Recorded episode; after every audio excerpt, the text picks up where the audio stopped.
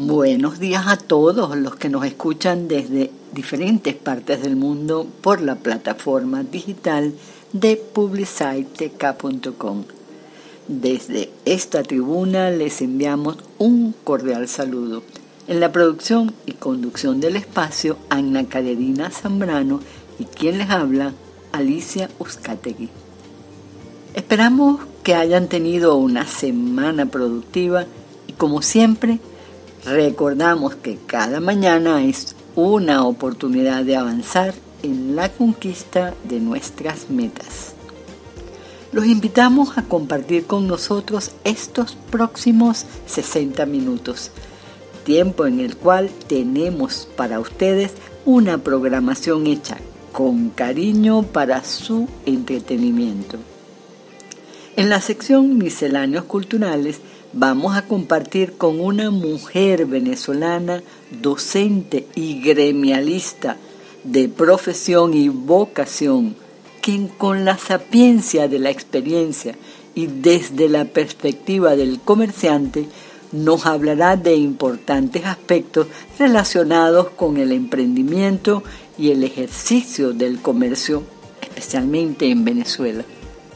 Así es, Alicia, tenemos preparado un especial lleno de información y datos curiosos.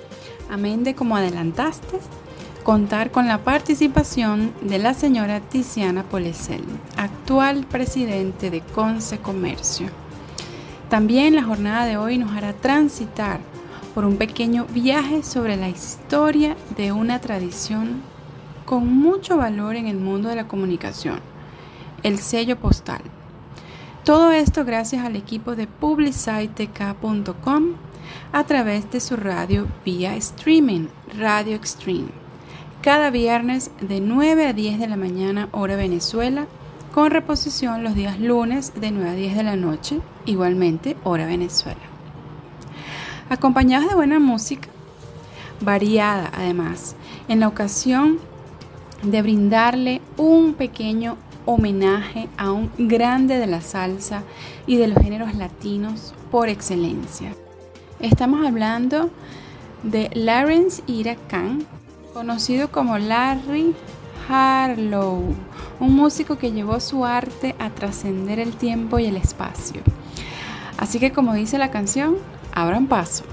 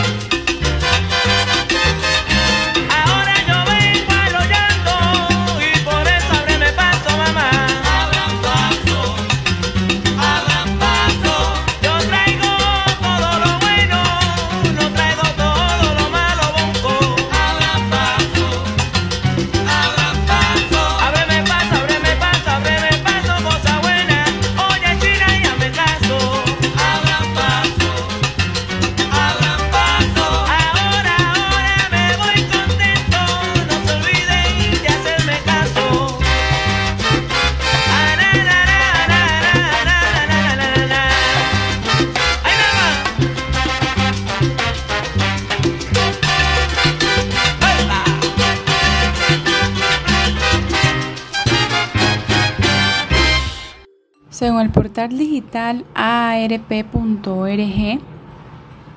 al hablar de este tema, Abran Paso titula La revolución salsera de Ismael Miranda y Larry Harlow. Sin duda la sociedad artística entre el pianista judío estadounidense Larry Harlow y el sonero puertorriqueño Ismael Miranda marcó un antes y un después para la salsa. Sin embargo, fueron solamente seis años, entre 1967 y 1972, en los que trabajaron juntos. Este tema es un manifiesto estético de un movimiento musical que arrasaba con todo. Con ese temazo damos inicio, preámbulo, para presentar a nuestra invitada de hoy, la licenciada Tiziana Polesel, quien es una reconocida empresaria venezolana, profesora y sobre todo gremialista por vocación y profesión. Ha seguido el legado de su padre en los negocios, quien desde joven le enseñó con el ejemplo los principios básicos para llevar con éxito una empresa hacia adelante. Descendientes de italianos que migraron a Venezuela y que han dejado una impronta inigualable. Punto que nos hace recordar el concurso de cortometrajes Fare Cinema El Inmigrante Italiano. Aprovechamos para recordar esta información desde el 3 de agosto y hasta el 20 de noviembre. Está abierto a concurso. Y el tema de este año está justamente dedicado a los oficios de la emigración italiana en Venezuela. Con esto le damos la palabra a nuestra invitada de hoy. Muchas gracias en nombre del Consejo Nacional del Comercio y los Servicios, Consecomercio, por esta invitación a Diplomacia en Uno.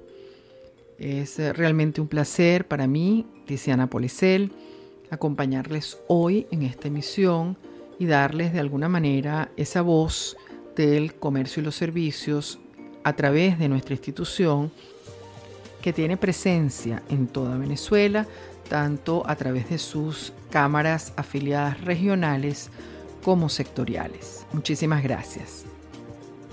Y cuando hablamos justamente de crecimiento, de posibilidades, de intercambio de conocimientos para justamente emprender y de las acciones que hay que hacer para que eh, quienes deciden, quienes toman eh, decisiones en políticas públicas comprendan eh, el sector comercio servicios comprendan la realidad de lo que vive eh, el sector empresarial en general, para eso están las organizaciones que agrupan eh, sectores y regiones en las diferentes áreas de la economía. Para eso están las cámaras de comercio regionales y sectoriales. Las cámaras de comercio en cada ciudad, en cada municipio, tienen como objetivo justamente hacer eh, más evidente los problemas que le impiden eh, desarrollar la actividad en condiciones óptimas, las trabas que se le van presentando y además las cámaras de comercio son un lugar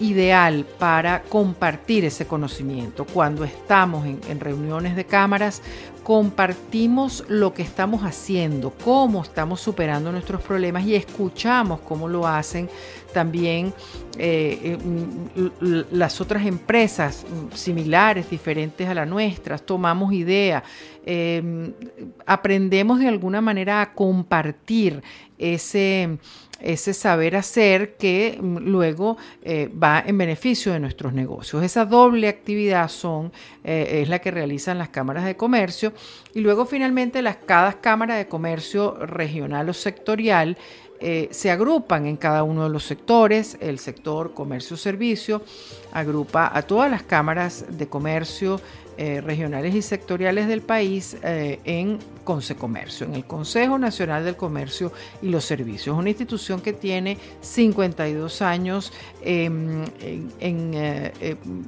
teniendo como norte la defensa del sector, la defensa de la libre empresa, la defensa de la propiedad privada, que probablemente em, algunos olvidan que es un derecho humano y que esa propiedad no es solamente eh, en esos términos grandielocuentes que nos puede sonar la, la palabra. Propiedad privada es todo aquello que nosotros mm, logramos tener fruto de nuestro trabajo y que por supuesto no pretendemos que nadie nos los arrebate.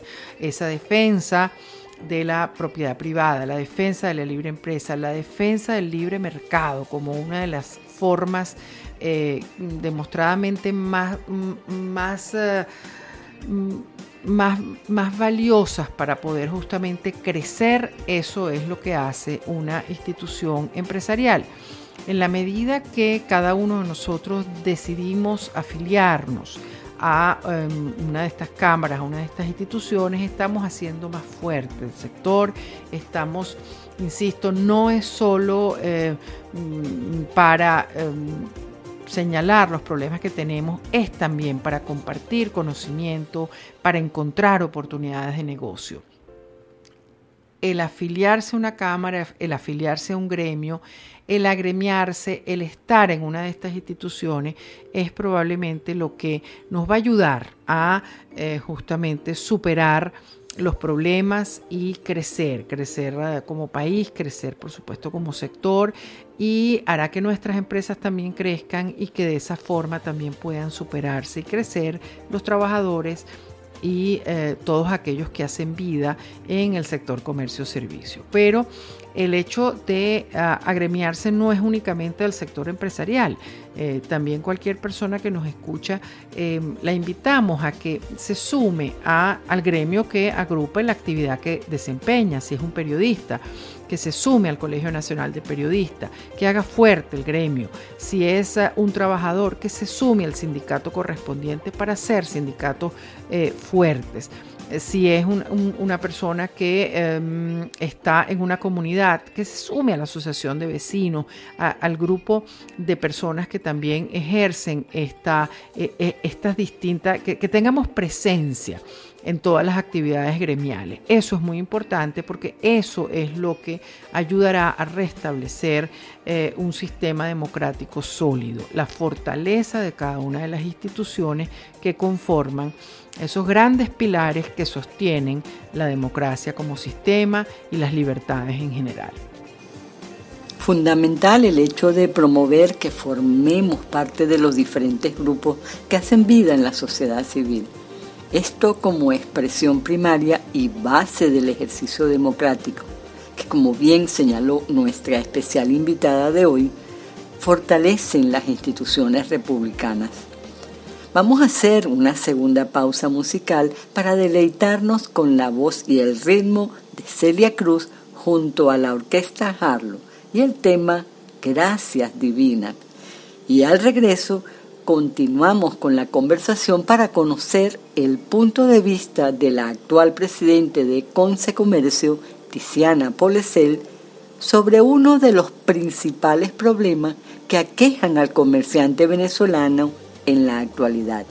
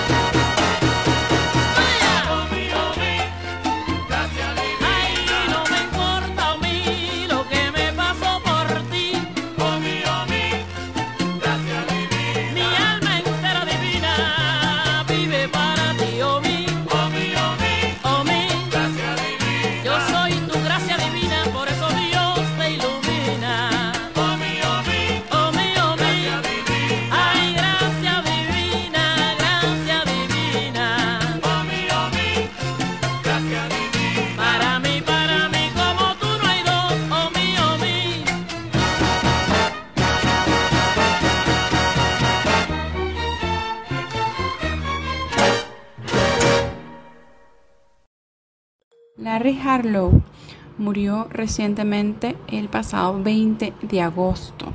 Su orquesta fue la primera en firmar con la Fania Records. Además, se acreditaba haber traído a la cantante cubana Celia Cruz, a quien escuchábamos en el tema anterior en los años 60, a la ciudad de Nueva York desde México. Y fue la primera, entre otros méritos que tiene Celia Cruz, fue la primera mujer cantante latina en presentarse en el Carnegie Hall. Estamos con ustedes a través de publicitk.com en su programa Diplomacia en Uno. Y vamos a continuar con nuestra entrevista con la licenciada Tiziana Polecel, quien es actualmente presidente de la institución Conce Comercio, que es el Consejo Nacional del Comercio y los Servicios, una organización empresarial venezolana fundada en noviembre en 1970. Nos va a compartir en este momento su importante apreciación sobre un tema trascendental en el ejercicio del comercio y está ligado con la carga impositiva municipal. Los retos del sector comercio y servicios en Venezuela en el 2021 son muchos el primero de ellos, eh, superar eh, las dificultades que representó una pandemia en un contexto complejo, un evento que de alguna manera le puso el resaltador a los problemas que ya teníamos desde antes de mm, comenzar este periodo tan complejo y tan difícil. Cuando digo retos me refiero a ese afán de mantenernos, de persistir, de seguir apostando por un país que tiene gente muy valiosa y que además tiene muchas personas que quieren participar de lo que es el comercio y los servicios y desarrollarse dentro de nuestro sector.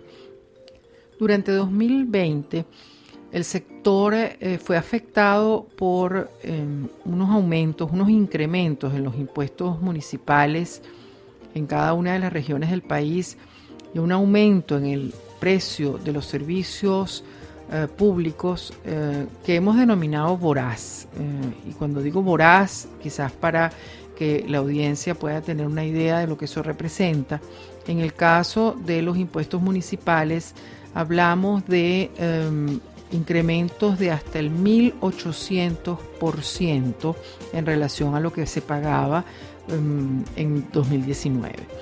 Esto, eh, si cualquiera de nosotros hace un ejercicio en, en, su calculadora de lo que representa un aumento de esta magnitud, podrá darse cuenta lo que eso significa para el sector comercio cuando gran parte del sector estuvo impedido de trabajar por lo menos durante seis meses y a partir de seis meses se nos eh, ha mm, impuesto un régimen denominado 7 más 7 donde no se nos permite trabajar de manera continua.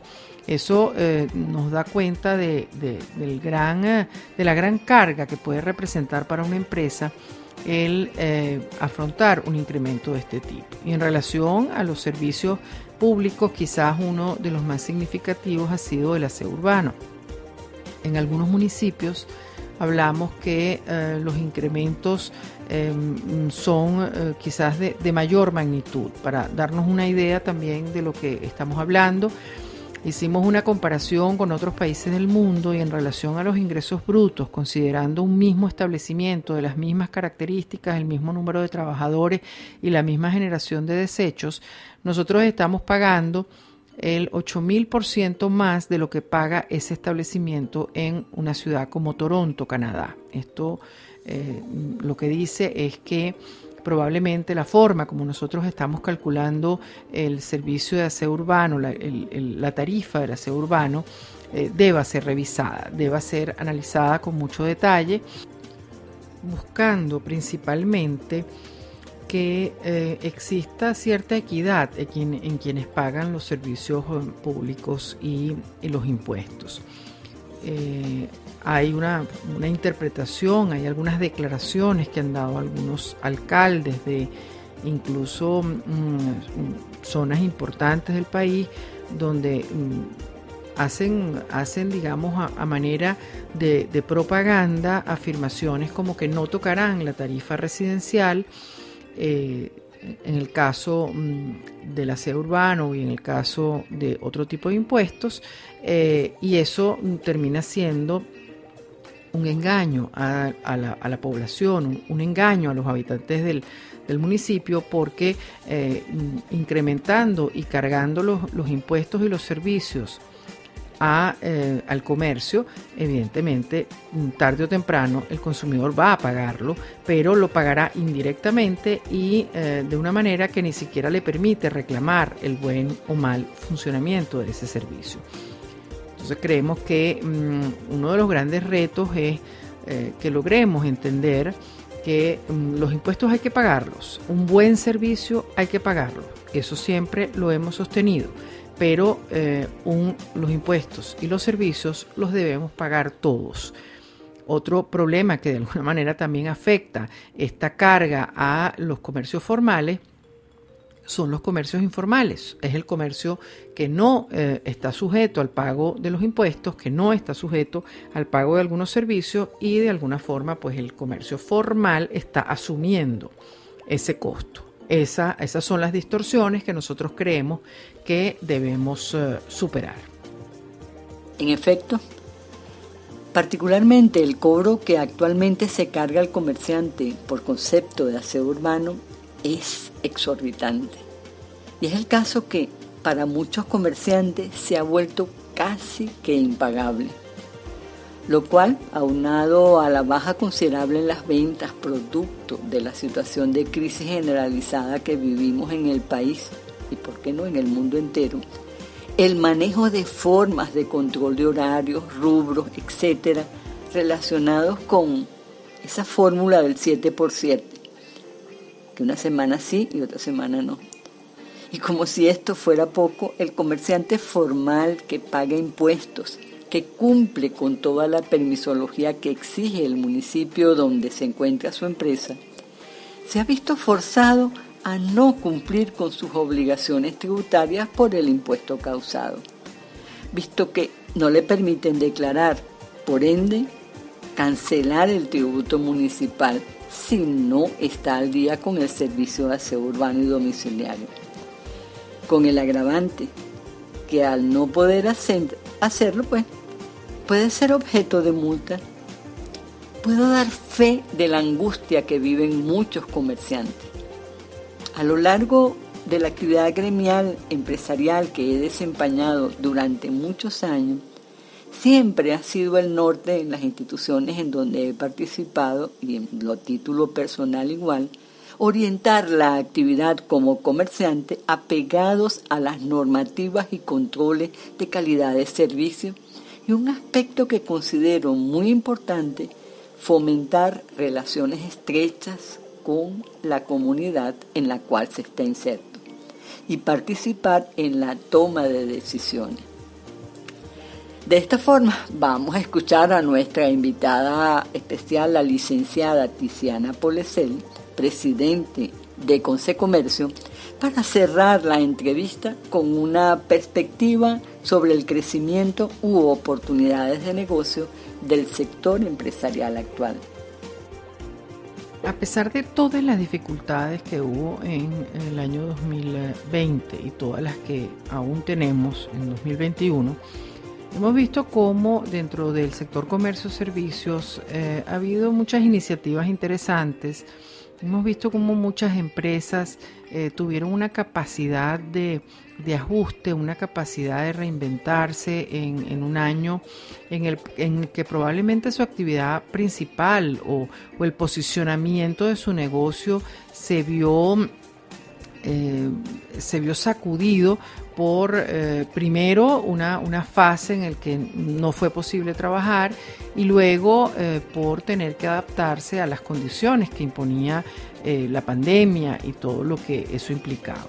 Vimos, eh, quizás yo diría que em, no solo vimos eh, nuevas empresas que llegaron para suplir esa necesidad del consumidor de tener los productos en su casa, mm, procurando una movilización lo más limitada posible y con todo lo, que eso significó, no solo para Venezuela, para el mundo. Eh, muchas empresas, de hecho, que justamente estaban eh, concebidas para dar atención en, el local, para dar atención presencial, tuvieron que reinventarse quizás eh, en, lo que es la cultura, eh, yo estimo en todo lo que son eh, el sector cultural, hubo una gran, una gran capacidad de adaptarse. Empezamos a ver obras de teatro por, por redes sociales, por Zoom. y eso significa mucho en lo que es la capacidad que tiene el venezolano justamente de superar los problemas y de eh, tratar de mm, seguir creando y seguir eh, emprendiendo a pesar de las dificultades. Yo siento que así como dije anteriormente, la pandemia en Venezuela le puso el resaltador a los problemas, también le puso el reflector a las grandes capacidades que tenemos los venezolanos para eh, superar momentos difíciles.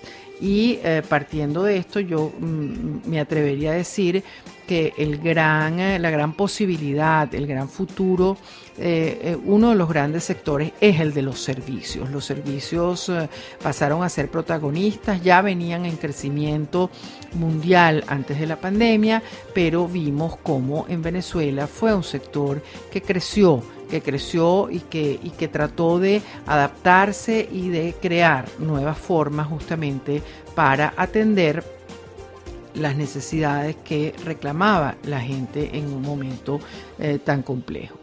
Eh, nosotros además los servicios tienen una implicación importante que es eh, la creatividad, que es eh, la, justamente la rapidez en reaccionar y creo que son dos elementos que los venezolanos tenemos de sobra. Por lo tanto, si queremos pensar en eh, futuro, si queremos pensar en perspectivas de crecimiento, eh, pareciera que Venezuela debe seguir la tendencia mundial de eh, incrementar mucho más el sector servicio, incluso dentro de los que son actividades que pareciera no implican servicio, pero eh, ya el, consumidor reclama ese aumento, reclama esa, esa incorporación de algo más aparte de la transacción de un bien físico la gente quiere un poco más y ah, hacia allí probablemente apunten muchas de las iniciativas. Pero para hablar de crecimiento, nosotros tenemos que hablar de consumo y para hablar de consumo tenemos que hablar de ingresos.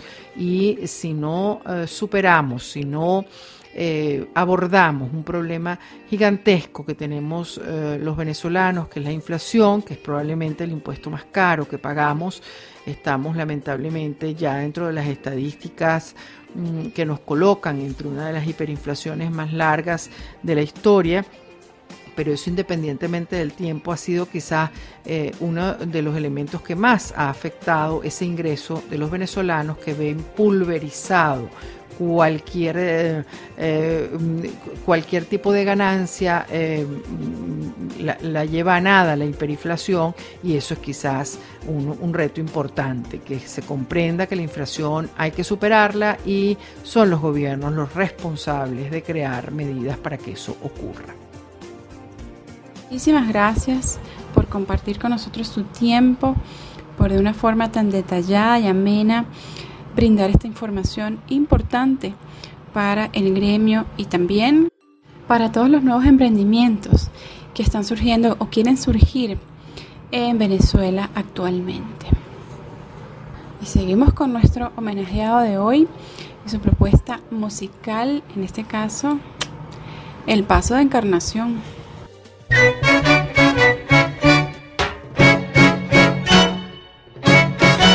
La trigueña encarnación, cuando se pone a bailar, no hace más que tararear lo que la orquesta interpreta.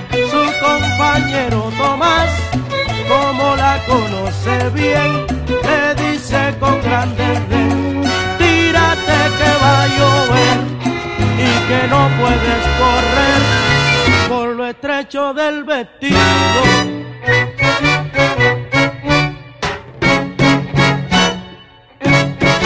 La mulata encarnación, cuando se pone a bailar, no hace más que tararear lo que la orquesta interpreta. Su compañero Tomás, como la conoce bien, le dice con grande desdén, tírate que va a llover y que no puedes correr por lo estrecho del vestido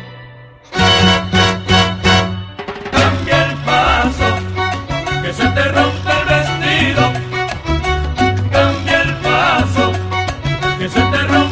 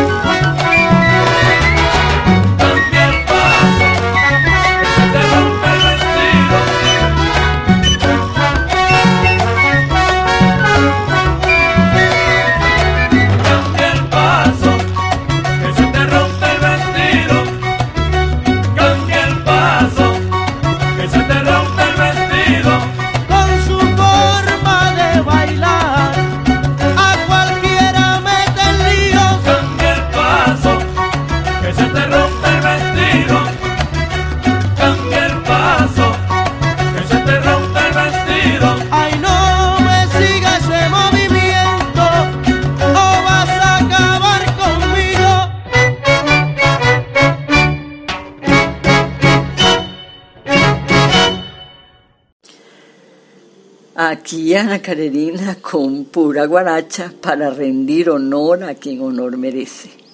La orquesta Harlow fue la primera en firmar con Fania Records. Harlow también ha producido más de 106 álbumes de varios artistas y más de 50 álbumes de su propia autoría, además de los que produjo para Fania. Entre sus álbumes más populares fueron Abran Paso y Tributo a Arsenio Rodríguez, con Ismael Miranda como el vocalista. Y hablando de arte y talento latinoamericano, en la sección El ser humano y su creatividad vamos a conocer un poco la vida y obra de un artista colombiano, Eduardo Ramírez Villamizar pintor y escultor colombiano que fue pionero del arte abstracto y minimalista en su país, con una obra de impacto internacional. Ocupó el primer lugar del Salón Nacional de Artistas de Colombia en varias ocasiones. Nació el 27 de agosto de 1922 en la ciudad colonial de Pamplona. Por cierto, estudié interna en Pamplona, en el Colegio de las Belemitas. Recuerdo con muchísimo y grato placer mi estadía en el internado. Situada en el departamento del norte de Santander. Para los años 1970 logró la definición de un estilo que se materializó en torres y esculturas monumentales inclinadas y horizontales. En esta década y hasta el final de su carrera se instalaron obras monumentales suyas en plazas, avenidas y parques de ciudades colombianas y estadounidenses. Ramírez Villavizar es catalogado como un artista constructivo. Su obra se centra en la forma, por lo que la idiosincrasia del autor y sus coyunturas personales se encuentran en segundo plano. Con algunas excepciones, solo usó colores primarios y los llamados en el mundo artístico no colores, es decir, el negro y el blanco. A su vez, los materiales que utilizó fueron secundarios o accesorios.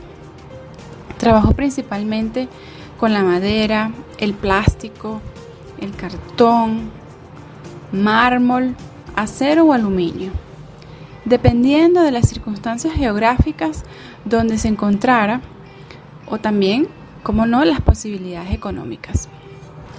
En los años 80 del siglo pasado, para él fue clave un viaje a Machu Picchu. el sitio de la ciudad Inca, ubicado en lo alto de los Andes del Perú. Es conocida como la ciudad perdida de los incas. Así, para este artista, este viaje fue trascendental. Descubrió, y esto es una cita, a través del óxido del metal las esculturas adquirieron diferentes matices que me interesaron profundamente por su conexión con el proceso del orgánico, con su desenlace, la muerte, puesto que trabajo con láminas que se van a oxidar, que se van a volver polvo. Así descubrí que era una tontería afanarme por eso, porque uno se va primero que las esculturas y éstas al final van a desaparecer al igual que todo, de manera que es mejor aceptar el cumplimiento de su ciclo vital.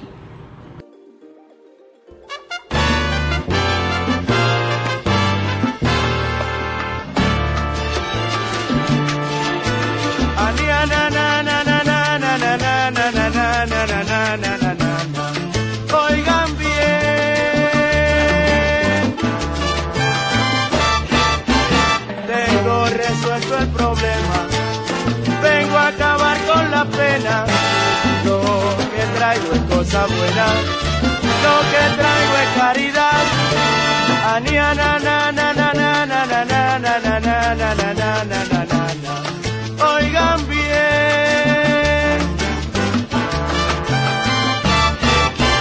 Y todos los santos llegan saludando y bailando y la bendición reciben toditos en general.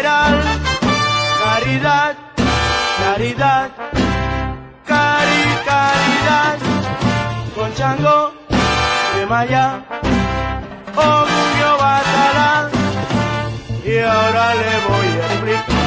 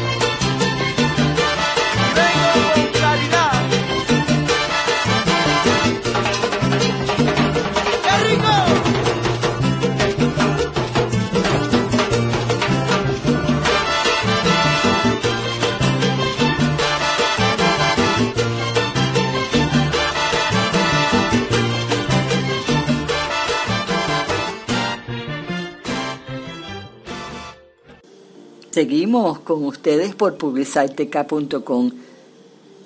Diplomacia en Uno, su programa de entretenimiento cultural de cada viernes de 9 a 10 de la mañana, hora Venezuela, con reposición los días lunes de 9 a 10 de la noche. Estamos en las redes sociales en Twitter, Facebook e Instagram como arroba diplomacia en uno, así como también en la cuenta de correo diplomacia en uno arroba gmail.com. Recuerda, diplomacia en uno, todo en letras. En esta ocasión, dentro de la sección El ser humano y su creatividad, vamos a reconocer un poco sobre un personaje particular. Se trata de Roland Hill, maestro británico creador del primer sello postal de la historia, el Penny Black. El sello postal o la estampilla, estampa, timbre, también se le dice. Es formalmente el comprobante del pago previo, como decir un, así el pago por el envío por correo de una carta. El sello es un pequeño papel, quizás hay algunas generaciones actuales que no los hayan visto, probablemente, cuya forma más usual es rectangular o cuadrada y se pega sobre un sobre, que indica que la persona que realiza el envío pagó por ese servicio. El arte postal utiliza a menudo este medio y este formato para su difusión, creando eventualmente falsos sellos que no son de uso comercial, más sí son utilizados sobre todo por los coleccionistas. La emisión del primer sello postal se enmarca dentro de una reforma del servicio de correos británico que contó en este caso con Roland Hyde, personaje que nombraba Alicia hace segundos. Hasta ese momento, eso fue en 1837, hasta ese momento el envío lo pagaba el destinatario en función de los kilómetros recorridos y no por su peso. No obstante, Hyde propuso que el envío lo pagara el remitente, según una tarifa uniforme en función del peso y no por el kilometraje. Es decir, algo realmente transformador, revolucionario. Actualmente, o sí, desde, desde que existen las estampillas, probablemente también se coleccionan, son objetos coleccionables que resulta bastante divertidos e interesantes. Y a esta afición se le conoce como la filatelia. Soy particularmente amante de los sellos postales y de hecho tengo una pequeña colección. También sobre este tema podemos decir que existe un Día Mundial del Sello Postal que se celebra en enero de cada año. Y es que por muchos años, por muchos años fue a través del servicio postal que se dio el intercambio de información entre la humanidad hasta que llegó la Internet. No obstante, todavía hoy en día se utiliza el sello postal. Y continuando con la musicalización del día de hoy, escuchábamos antes Cari Caridad. Vamos a escuchar la cartera que está contenido en un LP Salsa. Este tema era un antiguo tema cubano que fue convertido en un clásico por este genio del ritmo, Larry Harlow. Según narra el portal salserísimoperú.com, tras una presentación en Ponce, Puerto Rico, Larry Harlow recibe la sugerencia de Celia Cruz de grabar un tema, La cartera. Junior González, quien estaba presente, fue testigo de aquella recomendación y lo narra en el expediente Salsa y se convirtió en uno de los trabajos más exitosos en la carrera musical tanto del judío maravilloso como del cantante de su orquesta Junior González. Ambos nunca más pudieron quitar ese tema de su repertorio.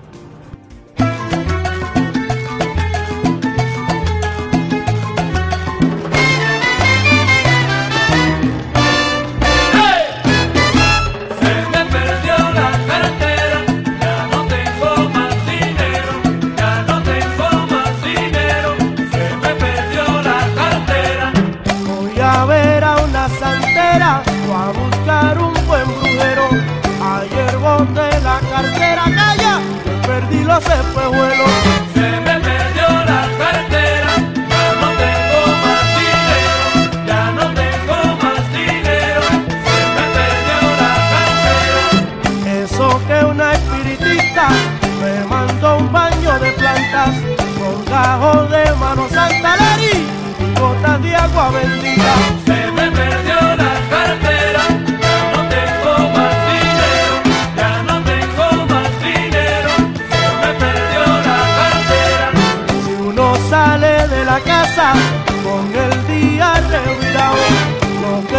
pasarle pasapito, aunque beba o al.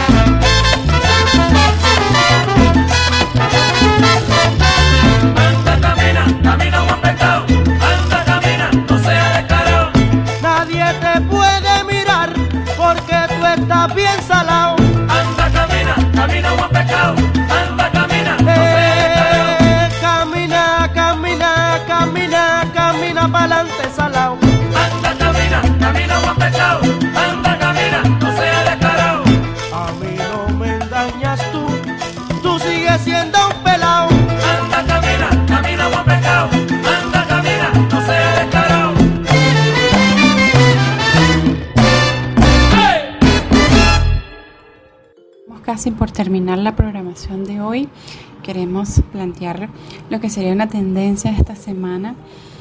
Tal vez no tanto como otras, pero no obstante lo es. Son los Juegos Paralímpicos. Competición internacional fundada en 1960 para atletas con todo tipo de discapacidad física o con condición especial, física, mental o sensorial, también amputaciones, ceguera, en general, condiciones diferentes a los Juegos Olímpicos. Este nombre incorpora el prefijo para, que significa proximidad o similitud con los Juegos. Estos juegos tienen un gran número de categorías en potencia muscular, rango de movimiento pasivo, deficiencia en alguno o varios miembros, estatura, también hipertonia, ataxia, atetosis, discapacidad visual o intelectual. Venezuela en este caso lleva a 25 atletas a las Olimpiadas Paralímpicas Tokio 2020. Ya casi para concluir queremos en la sección de que leemos compartir un artículo publicado en internet Gobernarte, ideas innovadoras para mejores gobiernos y trata sobre la digitalización de los gobiernos, especialmente el tema de los servicios públicos durante la pandemia y qué aprendimos de la experiencia de los empleados públicos. La intención es dejar en evidencia la necesidad de optimizar los servicios públicos para que puedan sortear estas dificultades. Como vimos anteriormente incluso en la entrevista, por ejemplo el caso de la prestación de servicios culturales que tuvieron una rápida transformación y se lograron apreciar y ofrecer obras de teatro a través de medios digitales como por ejemplo Zoom, pues la intención es que los servicios públicos también tengan esa, esa capacidad de transformación y de continuar prestando los servicios ante cualquier eventualidad, como en el caso de la pandemia.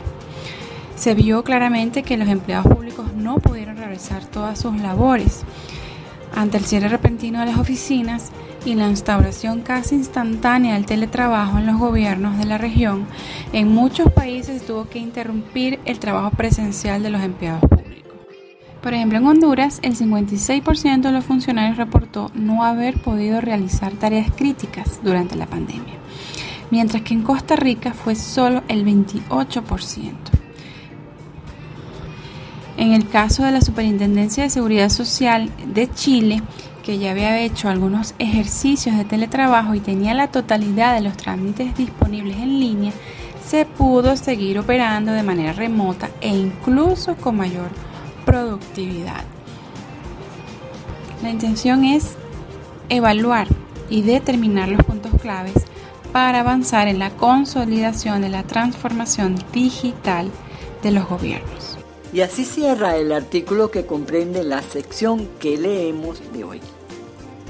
Herramientas de gobierno digital tales como la identificación digital, la interoperabilidad y los sistemas de gestión documental y expediente electrónico puede ofrecerse desde la nube y permitir el trabajo coordinado y la provisión de servicios públicos digitales. El uso intensivo y estratégico de estas herramientas ayudará a los gobiernos a seguir avanzando en la ineludible tarea de modernizarse con miras a ser más eficientes, transparentes e inclusivos. Además, les ayudará a seguir construyendo resiliencia, estar preparados para seguir afrontando esta crisis y otras que vengan en el futuro y mantener la oferta de servicios oportunos y de calidad para las personas. Gracias por acompañarnos. Sus comentarios son muy importantes para nosotros.